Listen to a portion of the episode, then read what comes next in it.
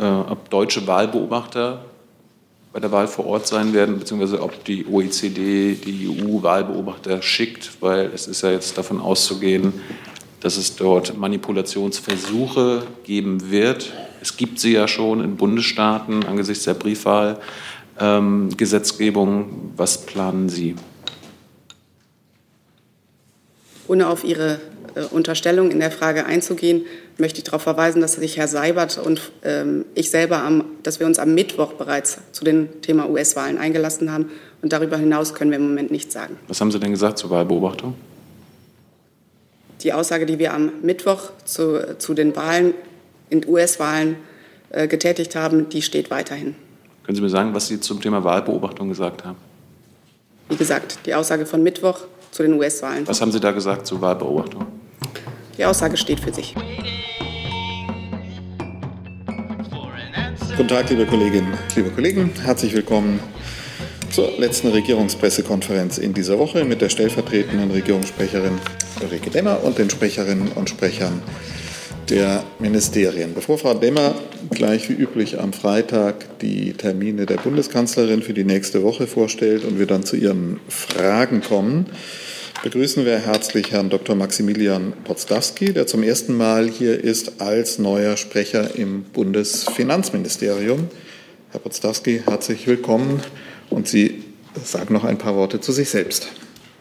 Ja, vielen Dank. Äh, mein Name ist Max Potsdawski. Ich bin jetzt seit Mitte Mai äh, in der Pressestelle des Bundesministeriums der Finanzen. Äh, vorher war ich in der Grundsatzabteilung des BMF. Ähm, in der Pressestelle bin ich zuständig für nationale Finanzpolitik und internationale Finanzpolitik. Ich freue mich auf die Zusammenarbeit. Vielen Dank. Ja, wir freuen uns auch auf die Zusammenarbeit und wünschen Ihnen alles Gute. Liebe Hörer, hier sind Thilo und Tyler. Jung und Naiv gibt es ja nur durch eure Unterstützung. Hier gibt es keine Werbung, höchstens für uns selbst. Aber wie ihr uns unterstützen könnt oder sogar Produzenten werdet, erfahrt ihr in der Podcast-Beschreibung. Zum Beispiel per PayPal oder Überweisung. Und jetzt geht's weiter. Damit steigen wir in das übliche Prozedere ein. Frau Demmer, bitte. Genau, ich komme, also erstmal schönen guten Tag auch von mir und ich habe einen Blick auf die Termine der Bundeskanzlerin in der nächsten Woche. Am Montag, den 5. Oktober um 10 Uhr empfängt die Bundeskanzlerin Michel Barnier den Chefverhandler der EU für das Abkommen über das künftige Verhältnis zwischen der EU und dem Vereinigten Königreich. Ähm, die Bundeskanzlerin und Herr Barnier werden sich über die Ergebnisse der neunten Verhandlungsrunde und äh, den weiteren Fortgang der Verhandlungen austauschen.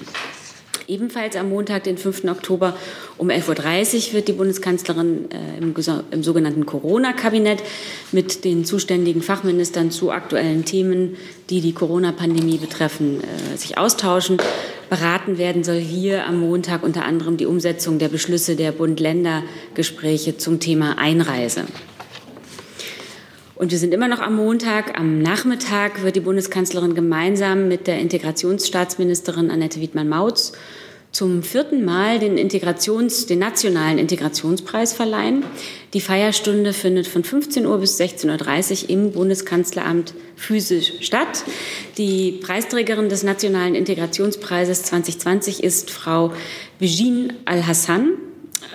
Sie hat 2014 von Syrien äh, ist 2014 von Syrien nach Deutschland geflüchtet und in ihrem Projekt, Projekt Lernen mit Bijin erhält sie, dafür erhält sie den diesjährigen Integrationspreis. Dieses Projekt Lernen mit Bijin ist eine Lernplattform auf Facebook, die sich ganz speziell an geflüchtete Frauen richtet. Und die unabhängige Jury aus Persönlichkeiten des öffentlichen Lebens äh, unter Vorsitz äh, von Frank-Jürgen Weise ähm, hat sich entschieden, diesem Lernprojekt einen, den nationalen Integrationspreis zu verleihen. Denn sie hat in der Facebook-Gruppe digitalen Sprachunterricht gegeben und digitale Sozialarbeit betrieben. Sie lebt seit 2014 in Hamburg, hat 2019 dort ihren Master gemacht und coacht hauptberuflich junge Geflüchtete bei der beruflichen Integration wie schon gesagt, die Facebook-Gruppe ist speziell auf Frauen ausgerichtet. Dort dreht sich alles um das Leben äh, in Deutschland, wie man Deutsch lernen kann, wie man einen Job finden kann oder wie man sich fürs Studium einschreibt. Frau Al-Hassan spricht Arabisch, Kurdisch, Englisch und Deutsch und kann daher sehr umfassend auf alle Fragen, die ihr dort in der Gruppe gestellt werden, eingehen. Die Verleihung des Nationalen Integrationspreises findet wie im Vorjahr tatsächlich physisch im Bundeskanzleramt statt. Allerdings diesmal mit einer sehr begrenzten Anzahl der Teilnehmerinnen und Teilnehmer. Es können äh, leider nur 37 Personen mit dem gebotenen Abstand im internationalen Konferenzsaal teilnehmen. Die Veranstaltung wird aber live gestreamt auf bundesregierung.de. Am Dienstag, den 6. Oktober, wird die Bundeskanzlerin um 15 Uhr die belarussische Präsidentschaftskandidatin Svetlana Tichanowskaja im Bundeskanzleramt empfangen. Im Mittelpunkt dieses Gesprächs wird die derzeitige Situation in Belarus nach der Präsidentschaftswahl vom 9. August stehen.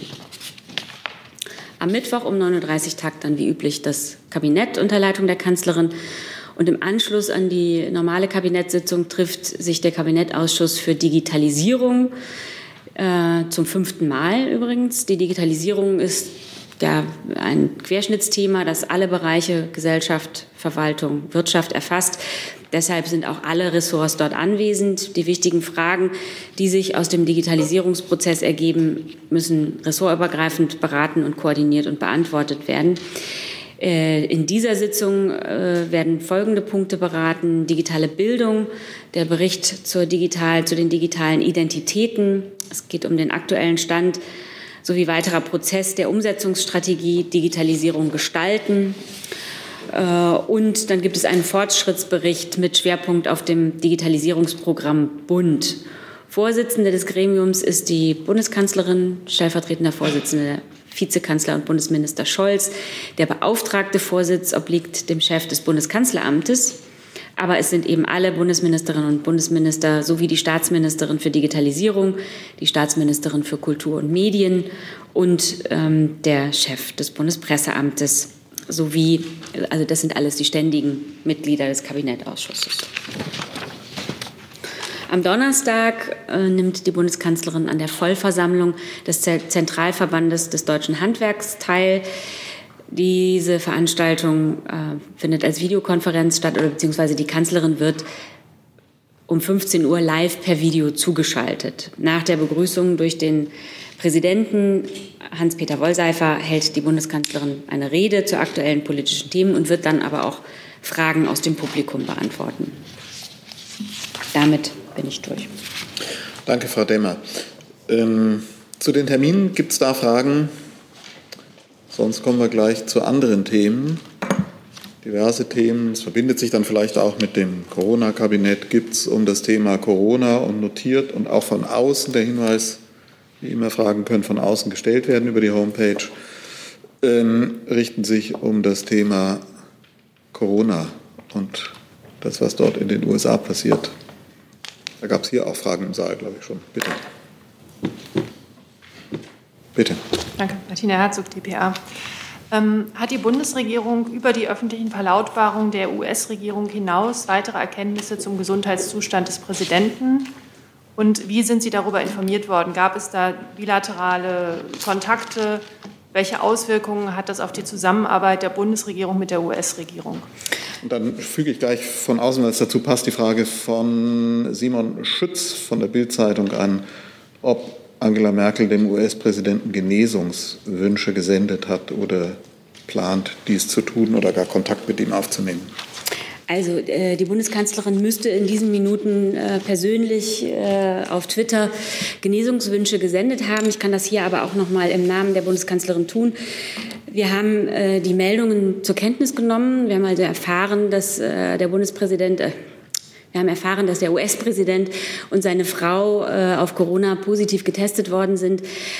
Ich möchte hier im Namen der Bundeskanzlerin und der gesamten Bundesregierung ähm, dem US-Präsidenten und seiner Frau alles Gute wünschen, dass sie die Infektion gut überstehen und ohne Folgen überstehen und dieser Wunsch gilt selbstverständlich für alle Menschen äh, in Deutschland, in den USA, auf der ganzen Welt, ähm, die sich ähm, mit dem Virus infiziert haben. Zusatz, ja. Aus Ihrer Antwort schließe ich, dass Sie keine zusätzlichen Informationen der US-Regierung erhalten haben über die öffentlichen Statements hinaus. Also über die, ich kann Ihnen jetzt nur berichten über die äh, Informationen, die öffentlich zugänglich waren. Von etwas anderem kann ich Ihnen hier nicht berichten. Hat das konkrete Auswirkungen auf die Zusammenarbeit der Bundesregierung mit der US-Regierung? Ähm, da kann ich Ihnen hier auch nicht von berichten, aber wenn ich richtig informiert bin aus öffentlichen Quellen, ähm, ist ja äh, der US-Präsident voll arbeitsfähig. Herr Jung. Ich habe mal gerade geguckt, äh, Herr Trump folgt Herrn Seibert nicht auf Twitter. Also Herr Seibert hat, hat die Meldung gerade von Frau Merkel über seinen Twitter-Kanal verlautbaren lassen. Wie erreicht denn diese Nachricht jetzt den Präsidenten? Wie gesagt, ich habe hier die Genesungswünsche der Bundeskanzlerin und der Bundesregierung übermittelt. Äh, über alles Weitere halten wir Sie bestimmt auf dem Laufenden. Das heißt, es gibt jetzt keine direkten bilateralen. Ich kann Kontakte Ihnen da zur Stunde jedenfalls von keinem äh, bilateralen Gespräch berichten. Über solche bilateralen Gespräche berichten wir Sie ja in der Regel und ganz grundsätzlich immer, wenn sie stattgefunden haben und nicht im Vorfeld. Und wenn Herr Seibert schreibt, dass Frau Merkel ihm wünscht, dass er ganz gesund wird, ist das eine Anspielung darauf, dass er Trump sonst schon an sich nicht ganz gesund ist? Also die Analyse, der, äh, die Ihrer Frage da zugrunde liegt, teile ich nicht. Und wie gesagt, ich kann hier noch mal wiederholen, die Bundeskanzlerin und die Bundesregierung wünschen dem US-Präsidenten und seiner Frau von hier aus alles Gute und äh, dass er die Infektion möglichst gut und ohne Folgen übersteht. Bitte. Moritz Röhle für die ARD dazu. Ähm, Frau Demmer, vielleicht können Sie mal sagen, wie denn das normale Prozedere ist, wenn ähm, irgendwelche Besserungswünsche äh, an andere Staatsführer ähm, äh, übermittelt werden. Mir kommt das sehr distanziert vor, wenn der Regierungssprecher über Twitter die Wünsche der Bundeskanzlerin übermittelt. Also auch diese Analyse teile ich nicht. Ähm, wir haben jetzt, also die Bundeskanzlerin hat ganz persönlich äh, Genesungswünsche überbracht über diesen Kanal, der ja doch sehr üblich ist. Äh, und ob es darüber hinausgehende Genesungswünsche gibt, da kann ich Ihnen derzeit keine Auskunft geben. Aber wie gesagt, über bilaterale Kontakte berichten wir ja hier in der Regel, wenn sie stattgefunden haben. Dann noch eine Ergänzung. Also eine Distanzierung möchte ich hier ausdrücklich äh, nicht interpretiert wissen. Dann auch dazu nochmal auch von der Bildredaktion Simon Schütz fragt, werden die Corona-Maßnahmen für die Kanzlerin jetzt weiter verschärft? Wird sie noch häufiger getestet? Also für uns gelten alle Regeln, äh, die Hygieneschutzvorschriften, alle Regeln des RKI, äh, für die Kanzlerin, für die Bundesregierung, äh, für alle Mitarbeiter in diesem Zusammenhang. Und da kann ich Ihnen jetzt von keinen Neuerungen berichten. Gut, dann hierzu Herr Jessen. Könnten Sie uns sagen, Frau Demmer, ähm, gibt es ein turnusmäßiges Update, turnusmäßiges Testen der Regierungsmitglieder? Alle zwei Tage, jeden Tag oder so? Gibt es da eine Routine? Ich kann Ihnen, wie gesagt, jetzt keine Änderungen des bisherigen Prozederes berichten. Ja, das war ja im Grunde die Frage nach dem bisherigen Prozedere. Wie sieht die Gibt es eine Testroutine? Wenn ja, wie sieht sie aus? Es wird dann getestet, so wie das letztlich auch äh, äh, ganz grundsätzlich nötig ist, wenn es dafür Anhaltspunkte gibt. Also keine, äh, keine regelmäßigen, keine Standardtests, jeden Tag, jeden zweiten Tag, einfach um sicher zu gehen, sondern immer nur anlassbezogen? Es gibt keine tägliche oder zweitägliche äh, Testung. Gut, dann, wenn es dazu keine Fragen gibt, gibt es noch eine Frage zu den Terminen. Und zwar Frank Jordans von AP fragt, ob es nach den Treffen mit Barnier und Frau Tichanowskaja Pressekonferenzen geben wird oder Statements. Ich, ähm, also nach dem Treffen mit Barnier gibt es kein, äh, keine Presseunterrichtung, das ist kein presseöffentlicher Termin und nach Tichanowskaja Soweit ich weiß, auch nicht. Sollte das sich ändern, halten wir Sie auf dem Laufenden. Da kommen jetzt Ergänzungen hierzu, bitte. Ich kann vielleicht zu dem Thema ergänzen, dass auch der Außenminister äh, Herrn Barnier und Frau Tiranowskaja treffen wird. Am Montag Herrn Barnier und äh, im Anschluss an den Termin wird es Statements geben von beiden. Das Treffen mit Frau Tiranowskaja wird am Mittwochmorgen stattfinden. Okay, also Dienstag hatten Sie gesagt, Kanz, die Kanzlerin und Mittwoch. Die Kanzlerin am Dienstag, genau. genau. Der Außenminister am Mittwoch. Welches Mikro ist nicht offen? Dieses. Gut, bitte, Frage. Ja. Ähm, welchen Status hat Frau Tichanowskaja bei diesen äh, Gesprächen? Welchen protokollarischen Status, welchen formellen Status? Sie ist die Präsidentschaftskandidatin. Gut, dann hatten wir eine Ergänzung oder Ankündigung von Ihnen. Bitte. Genau, vielen Dank. Ich möchte zwei Termine ankündigen für die nächste Woche. Am Montag findet ähm, virtuell die, eine Wasserstoffkonferenz, eine hochrangige Wasserstoffkonferenz statt, um, in der ähm, äh, es diskutiert werden wird, wie ein regulatorischer Rahmen für, den, äh, für einen Markt für, für Wasserstoff und für den Hochlauf der Produktion von Wasserstoff aussehen wird. Und am Dienstag, am 6. Oktober, leitet Bundeswirtschaftsminister Altmaier die informelle Videokonferenz der EU-Energieministerinnen und Minister. Dabei wird es vor allem darum gehen, wie, äh, also um die Erreichung der Klimaziele auf der Grundlage der nationalen Energie- und Klimapläne. Es ist ja so, dass auch der Energiesektor dabei bei der Erreichung der Klimaziele eine wichtige Rolle spielen wird. Das wird der Fokus dieses, dieser Videokonferenz sein. Danke. Gibt es Fragen dazu? Herr Jung. Können Sie uns über die Teilnehmer dieser Wasserstoffkonferenz informieren? Das kann ich gerade nicht. Ich habe die Teilnehmerlisten nicht hier, aber die Konferenz ist komplett öffentlich. Sie können sich das angucken. Das wird gestreamt. Und ähm, ich müsste noch mal gucken. Also wir haben zumindest die, die Panel-Teilnehmer auch in der, in der Presseeinladung äh, aufgeführt. Das kann ich Ihnen gerne weiterleiten. Danke. Gut. Weitere Fragen? Bitte.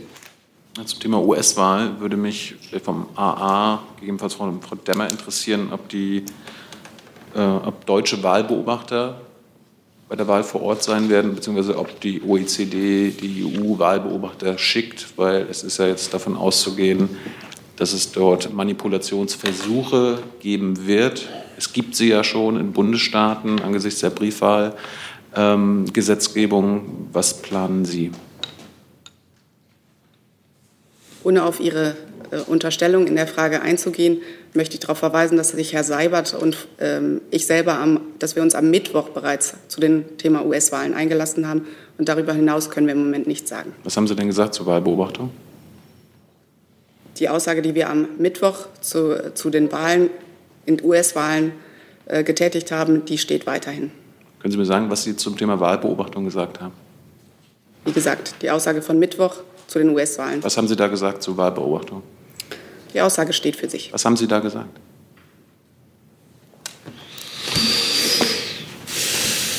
Keine Auskunft dazu. Wir haben es im Protokoll. Bitte, genau, Herr Jessen. Da würde ich jetzt auch darauf hinweisen wollen. Es ist ja nicht so, dass es keine Auskunft gegeben hat, sondern es ist im Protokoll nachzulesen.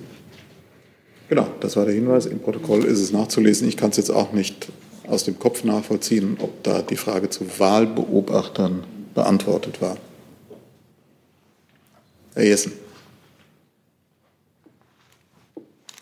Frage ans Wirtschaftsministerium. Sie haben äh, sicherlich auch äh, aktuelle Berichte, zum Beispiel gestern Abend, ich glaube, es war Monitor zur Kenntnis genommen, ähm, dass im Hinblick auf die Energiewende durch neue Regelungen zum Beispiel mittelständische Unternehmen die äh, Infrastruktur aufgebaut hatten, um sich selber weitgehend mit erneuerbaren äh, Energien in ihrem Produktionsprozess zu versorgen, dies in Zukunft nicht mehr werden tun können, äh, weil Ausschreibung nötig ist, dann Einspeisung ins Netz, äh, Rückkauf zu teureren Preisen.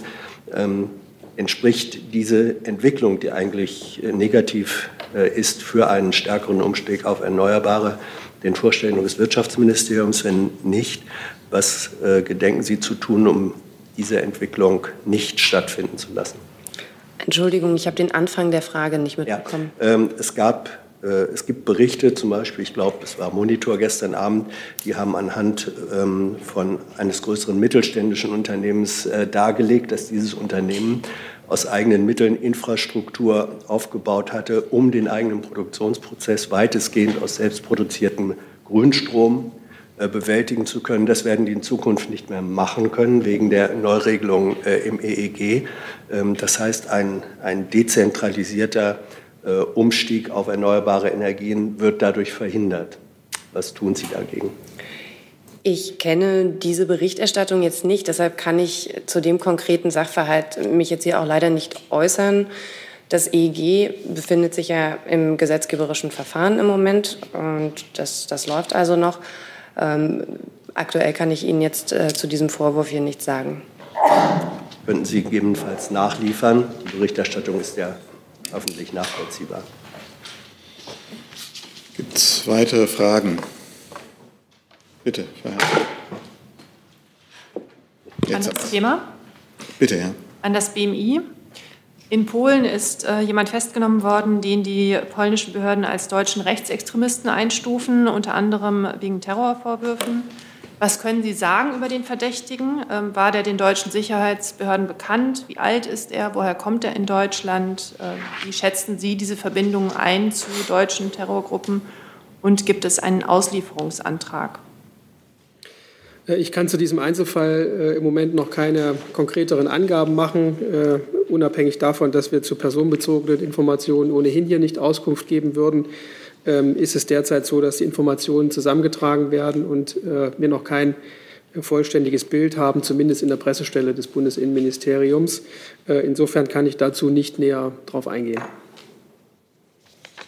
Können Sie sich zu irgendeinem Detail äußern, nachdem ich jetzt nicht gefragt habe in dem Fall? Nein, ich kann zu dem Fall keine Aussage machen. Herr Toffinier. Mhm.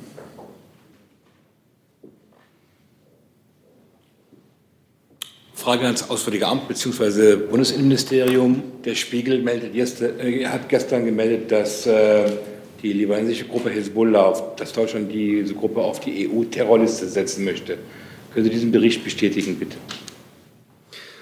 Äh, das ist zutreffend. Das ist die Position des äh, Bundesinnenministeriums. Ähm, die, wie Sie wissen, ist der äh, militärische Arm der Hisbollah ja bereits seit 2013 auf der EU-Terrorliste gelistet.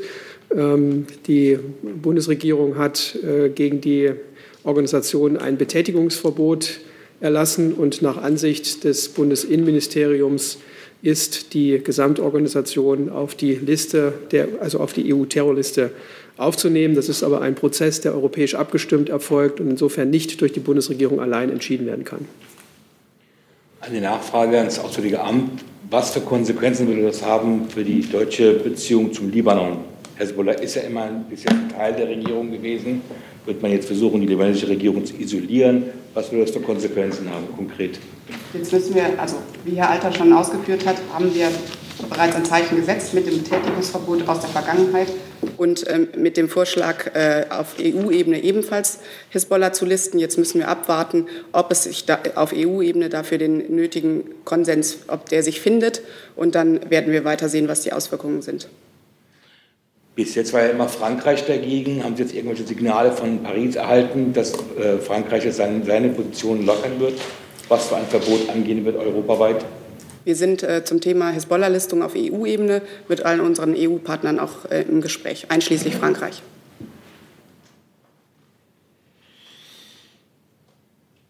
Hierzu? Dann Themenwechsel zunächst Herr Jung, dann Frau Herzog. Zum Thema Konflikt zwischen Armenien und Aserbaidschan. Da war Mittwoch das Thema ja auch schon der völkerrechtliche Status. Ähm,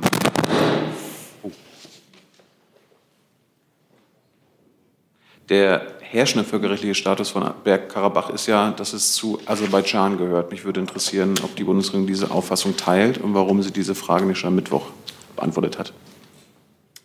Sie haben recht, die Frage wurde am Mittwoch bereits gestellt nach dem Status. Und ich kann Ihnen sagen, dass seit dem Krieg um Bergkarabach zwischen 1992 und 1994 das mehrheitlich von Armenien bewohnte Bergkarabach und sieben umliegende Provinzen Aserbaidschans unter armenischer Kontrolle stehen. Das ist äh, die aktuelle Sachlage. Nach Auffassung der Bundesregierung handelt es sich um einen zwischenstaatlichen Konflikt. Die Bundesregierung setzt sich für eine friedliche Lösung dieses Konfliktes ein und unterstützt die entsprechenden internationalen Vermittlungsbemühungen, auf die wir auch am Mittwoch bereits eingegangen sind. Ich habe jetzt nicht verstanden, ob Sie Bergkarabach zu Aserbaidschan zählen, so wie das Völkerrecht es tut. Wie gesagt, es handelt sich um einen zwischenstaatlichen Konflikt. Ja, aber da gibt es ja dann besetzte Zonen und die Zonen gehören zu einem der Länder. Völkerrechtlich gehört Bergkarabach zu Aserbaidschan. Teilen Sie diese Auffassung? Herr Jung, ist es so, dass es sich bei dem Konflikt um Bergkarabach um einen zwischenstaatlichen Konflikt handelt und wir uns eine Fried, um eine, für eine friedliche Lösung dieses Konfliktes einsetzen, einschließlich der entsprechenden internationalen Vermittlungsbemühungen. Herr Jessen. Gehört die Konfliktregion Bergkarabach völkerrechtlich zum Staatsgebiet der Konfliktpartei Armenien? Herr Jessen und Herr Jung, es bleibt bei meiner bisherigen Antwort. Ich weiß, dass sie Sie nicht zufriedenstellt, aber es ist so, dass der Status von Bergkarabach umstritten ist zwischen den äh, beiden Ländern. Und dieser zwischenstaatliche Konflikt, da bemühen wir uns um eine Lösung und da gibt es internationale Vermittlungsbemühungen zu.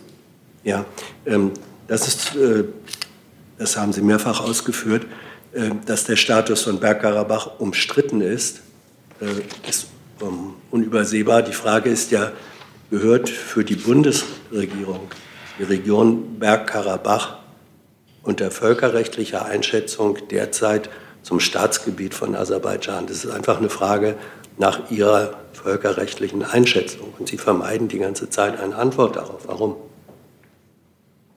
Ich vermeide keine Antwort. Ich habe Ihnen eine Antwort gegeben und die Antwort ist, dass es sich dabei bei dem Status von Bergkarabach um einen zwischenstaatlichen Konflikt handelt, um einen Konflikt zwischen Armenien und Aserbaidschan und wir uns in diesem Konflikt um Vermittlung bemühen. Naja. Gut. Hierzu noch eine Frage dazu. Also sollen Armenien und Aserbaidschan das jetzt ausfechten und wer immer gewinnt, da sagen Sie dann, da gehört Bergkarabach zu. Diese Aussage, äh, der, diese, diese Aussage unterstütze ich natürlich nicht. Es geht äh, darum, wie ich schon geschildert habe, wir haben mehrfach schon zum Ausdruck gebracht, wie viel, mit wie viel Sorge uns dieser Konflikt, der die heftigen Kämpfe erfüllen. Und natürlich, auch das haben wir am Mittwoch ausgeführt, unterstützen wir die Vermittlungsbemühungen und wir unterstützen natürlich, wir drängen darauf, dass es im Rahmen der OSZE-Minsk-Gruppe zu einer Lösung des Konfliktes kommt. Und Demmer, warum, warum drückt sich die Bundesregierung davor, sich öffentlich über den völkerrechtlichen Status von Bergkarabach zu äußern? Wissen machen wir auch Ihre Interpretation des vorliegenden Sachverhalts drückend nicht zu eigen und habe den Ausführungen der Kollegin Sasse nichts hinzuzufügen. Gut. Themenwechsel. Gibt es andere Themen? Frau Herzog. An das BMF.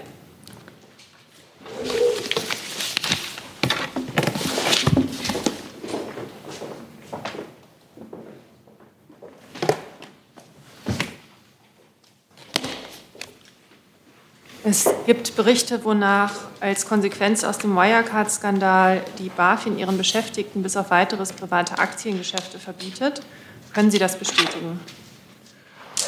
Also ich kann Ihnen sagen, es ist richtig, dass die BaFin ihren Beschäftigten bis auf weiteres Finanzgeschäfte untersagt. Das erfolgt äh, im Vorgriff auf die von Finanzminister Scholz angekündigte Verschärfung der Regeln zu Mitarbeitergeschäften. Die gesetzliche Verschärfung ist ein Baustein äh, der anstehenden Reform, mit der die bisherigen Erkenntnisse aus dem Wirecard-Skandal aufgearbeitet werden. Das Bundesfinanzministerium arbeitet aber auch parallel äh, an einer Verschärfung der Regelungen für die BMF-Beschäftigten. Wichtig ist, dass äh, insgesamt der bloße Anschein von Interessenkonflikten möglichst vermieden wird. Betrifft das alle privaten äh, Aktiengeschäfte oder Finanzgeschäfte von BaFin und BMF-Mitarbeitern oder nur bestimmte? Also ich kann Ihnen sagen, ähm, dass in der Neuregelung des Paragraph 28 Wertpapierhandelsgesetz, der die BaFin betrifft, ähm, das Bundesfinanzministerium an einer Verschärfung arbeitet, äh, dieser gesetzlichen Regelung. Äh, die Reform dieses Paragraphen, den ich gerade benannt habe, beinhaltet weitreichende Handelsverbote und ähm, Anzeigepflichten für alle übrigen Geschäfte. Also kein Pauschalverbot.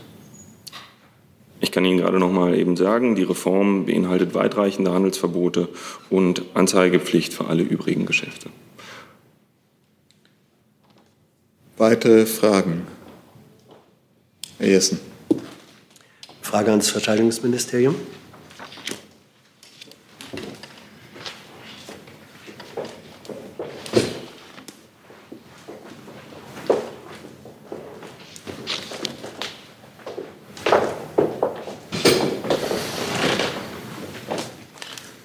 komme nochmal sozusagen auf Corona zurück. Ähm, der Kommandant der Fregatte Hamburg, die vor Libyen im Einsatz ist, hat bekannt gegeben, dass, äh, bei Landgängen, dass es keine normalen Landgänge geben werde. Das heißt also, die Besatzungsmitglieder praktisch bis Weihnachten äh, in einer Art Sportquarantäne gehalten werden, ähm, um Ansteckungen zu vermeiden. Ist das ein Sonderfall für die Fregatte Hamburg? Gibt es andere Schiffe ähm, oder Bundeswehreinheiten, die da von ähnlichen Regelungen betroffen sind?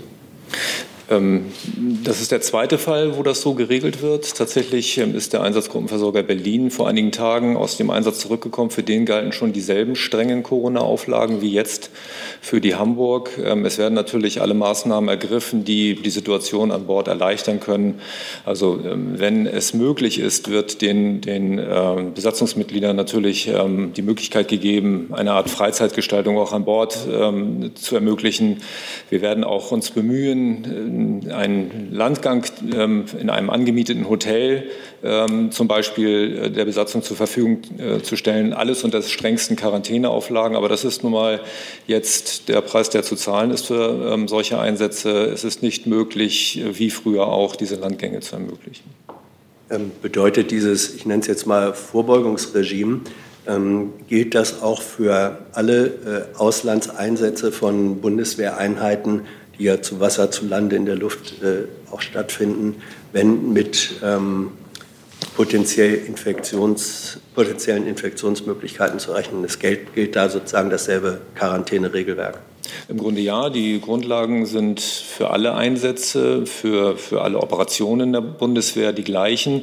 Ähm, sie müssen natürlich äh, jeweils auf den speziellen Fall optimiert ausgelegt werden. Für Schiffe bedeutet das eben, dass man das Schiff nicht mehr verlassen kann oder nur unter sehr streng limitierten Auflagen. Ähm, ich habe an dieser Stelle auch schon ähm, häufiger über die Quarantänemaßnahmen im Vorwege und äh, im Nachgang von Landoperationen, von Landeinsätzen berichtet. Ähm, auch hier gelten diese strengen Maßstäbe. Gut. Gibt es noch Fragen, Herr Toffinier? Auch zu Libyen. Frau Sasse, nochmal zu der Libyen-Konferenz am Montag.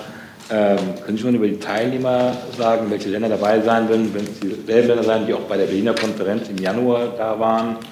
Oder wird da einige Länder nicht dabei sein? Äh, wird es dazu auch eine Erklärung geben, dieser Konferenz? Und ist auch eine Pressekonferenz vielleicht geplant, obwohl es ja online ist? Vielen Dank für die Frage. Ich kann Ihnen zur Libyen-Konferenz ergänzend zu dem, was ich am Mittwoch schon dazu ausgeführt habe, sagen, dass das sogenannte erweiterte Berliner Format eingeladen wurde zur Konferenz. Das heißt konkret die Teilnehmer des Berliner Prozesses, aber auch diejenigen, die sich im Rahmen des internationalen Follow-up-Komitees eingebracht haben. Das sind beispielsweise die Schweiz und, und Niederlande. Außerdem sind mit Niger, Sudan und Tschad drei bedeutende äh, Nachbarstaaten von Libyen eingeladen. Jetzt haben wir mit der Hinzunahme dieser drei Staaten eine, äh, alle Nachbarstaaten Libyens bei der Konferenz am Montag an Bord. Und auf Ihre Frage zu äh, presseöffentlichen Statements und, und, Veranstaltungen am Montag im Rahmen der Konferenz oder am Rande der Konferenz kann ich Ihnen sagen, dass wir dazu möglicherweise getrennt einladen werden. Es wird aber auf jeden Fall ein Share-Statement geben.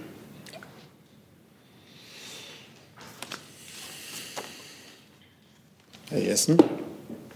Ich habe eine Frage ans Innenministerium. Ähm, jetzt ist auch in Berlin bei der Polizei ähm, bekannt geworden, dass es eine rechtsradikale Chatgruppe mit, glaube ich, 25 Mitglieder, Beamten als Mitglieder gibt. Ähm, das ist zunächst sicherlich Sache der Berliner äh, Polizei. Gleichwohl, wir haben Nordrhein-Westfalen, wir haben Berlin, wir haben es auch aus anderen Bundesländern. Äh, wie geht das Innenministerium damit um, dass sich anscheinend doch solche Chatgruppen im Grunde flächen ich will nicht sagen flächendeckend, aber in zunehmend mehr Bundesländern ähm, bekannt werden. Ja, wir müssen erneut äh, zur Kenntnis nehmen, dass es einen solchen Fall gibt, diesmal in Berlin. Es gab ja gestern auch Berichterstattung über weitere Fälle in Nordrhein-Westfalen. Ähm, die Position des Bundesinnenministeriums, des Bundesinnenministers ist klar und unverändert. Er hat das auch gestern im Deutschen Bundestag noch mal deutlich gesagt. Ähm, es darf nichts vertuscht werden, es wird auch nichts vertuscht. Solche Fälle sind restlos aufzuklären und rigoros zu ahnden. Äh, Extremisten oder Menschen mit extremistischen Einstellungen haben im öffentlichen Dienst nichts verloren. Und es gilt das Prinzip Null Toleranz, egal auf welcher Ebene und egal in welcher Berufsgruppe. Insofern hat sich die Position des Innenministeriums, des Bundesinnenministers auch durch diese neuen Erkenntnisse nicht verändert. ähm, sieht der Innenminister äh, Anlass dafür, eine Konferenz, äh, ein Gespräch, wie auch immer, auf der, zwischen Bund und Ländern äh, als zu einer gemeinsamen Strategieentwicklung durchzuführen? Ähm, es gibt im Moment keine konkreten Planungen zu einer solchen Konferenz. Ich will aber darauf hinweisen, dass Bund und Länder in äh, Angelegenheiten der inneren Sicherheit auch der Polizei ohnehin einen äh, Besprechungsturnus haben. Spätestens die Innenministerkonferenz findet ja zweimal jährlich statt.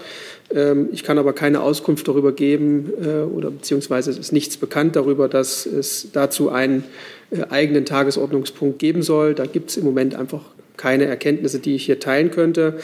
Ähm, ich weise aber noch mal darauf hin, dass der Bundesinnenminister ja bereits verschiedene Aufträge im eigenen Haus ähm, erlassen hat, für die er zuständig ist, also für die Behörden im Geschäftsbereich des BMI.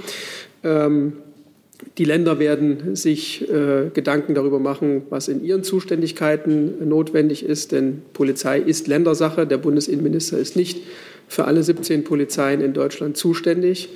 Ähm, und äh, es ist geplant, dass der Kabinettausschuss äh, zur Bekämpfung von Rechtsextremismus, Rassismus und Antisemitismus im Oktober äh, tagen soll. Und da wird es dann weitere Informationen geben. Dazu Frau Herzog. Der Bundesinnenminister hat eine Studie zu möglichem Rassismus bei der Polizei ja auch mit der Begründung abgelehnt, dass das ohnehin verboten sei. Ähm, das scheint die Beamten aber nicht alle abzuschrecken. Beurteilt er jetzt die Notwendigkeit einer solchen Studie anders? Wir müssen präzise bleiben bei dem, äh, was wir sagen. Und äh, die Aussage, es sei verboten, bezog sich auf sogenanntes Racial Profiling, also ähm, äh, übersetzt die ähm, Kontrolle von Personen auf der Grundlage äußerer Merkmale, allein äußerer Merkmale. Das ist äh, dienstlich untersagt. Man könnte auch sagen verboten. Und ähm, wir hatten die Forderung in einem Bericht von ECRI, dass wir eine Studie zu Racial Profiling machen sollen. Ähm, der Bundesinnenminister hat in den vergangenen Wochen und Monaten deutlich gemacht, dass das ein viel zu enges eine viel zu enge Perspektive wäre, dass der Blick weiter sein muss und hat äh, bei uns im Haus beauftragt, sich darüber Gedanken zu machen, in welcher Ausprägung, in welchen Bereichen eine solche Untersuchung stattfinden kann aber nicht losgelöst allein auf die Polizei und schon erst recht nicht äh, nur auf die Kontrollpraxis der Polizei. Insofern äh, muss man die Dinge präzise auseinanderhalten und die Auftragslage im Haus ist klar. Dazu noch Nachfragen? Herr Jung. Zu Verständnis jetzt der Berliner Fall, die nächste Chatgruppe, ist das wieder ein Einzelfall für Sie? Das können wir nicht beurteilen. Es gibt jetzt Erkenntnisse darüber, die in Berlin auszuwerten sind. Ähm, es gibt keine Erkenntnis darüber, dass jedenfalls im Moment, dass man äh, sozusagen aus diesem neuen Fall heraus äh, entnehmen müsste, dass es ein strukturelles Problem ist. Ähm, ich habe angedeutet, es gibt ja keine organisatorische Verbindung zwischen Polizeien unterschiedlicher Bundesländer. Äh, insofern ist die Position des BMI nach wie vor unverändert. Gibt es irgendwie eine Definition, wann ein Einzelfall oder wann wie viele Einzelfälle kein Einzelfall und keine Einzelfälle mehr sind? Ähm, es gibt keine Legaldefinition dafür, aber ähm, nach allgemeinem Menschenverstand ist es so, dass es Strukturen, dass Strukturen, wenn Strukturen vorhanden sind, es eine Verbindung zwischen A und B geben muss, sonst kann man nicht von Strukturen reden. Natürlich kann es in unterschiedlichen Bundesländern solche Fälle geben. Man kann nicht automatisch daraus schließen, dass es ein strukturelles Problem ist. Ähm, ich will darauf hinweisen, dass äh,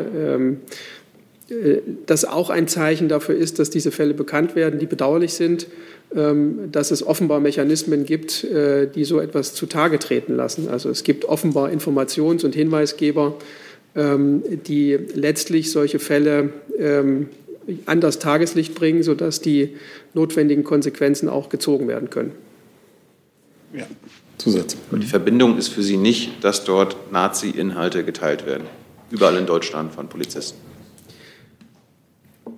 Also es, ich kann zu diesem Fall in Berlin keine Aussagen treffen. Dazu ähm, liegen mir nicht ausreichend Informationen vor. Abgesehen davon sind wir auch nicht die Behörde oder die, die Stelle, die über diesen Fall Auskunft geben sollte. Das könnten nur die Berliner Behörden tun. Äh, Sie haben mich ja gefragt, ob aus den Fällen, die bundesweit bekannt sind, äh, ein strukturelles Problem zu erkennen ist. Und diese Frage kann man auch nur erkennen oder die kann man nur beantworten, äh, wenn Belege dafür da sind, dass es Verbindungen gibt.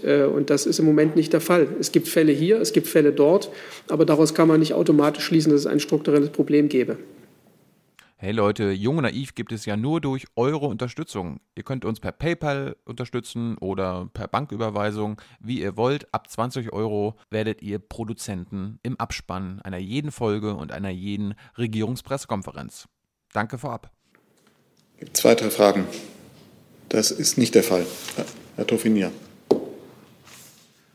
Sasse, eine Frage zur äh, Situation im Irak. Die US-Regierung hat ja gedroht, dass sie ihre Botschaft in Bagdad schließen würde, nachdem es ja vermehrt Angriffe auf US-Truppen im Irak gab. Äh, wie besorgt sind Sie die Situation im Irak und wie bewerten Sie diese Situation?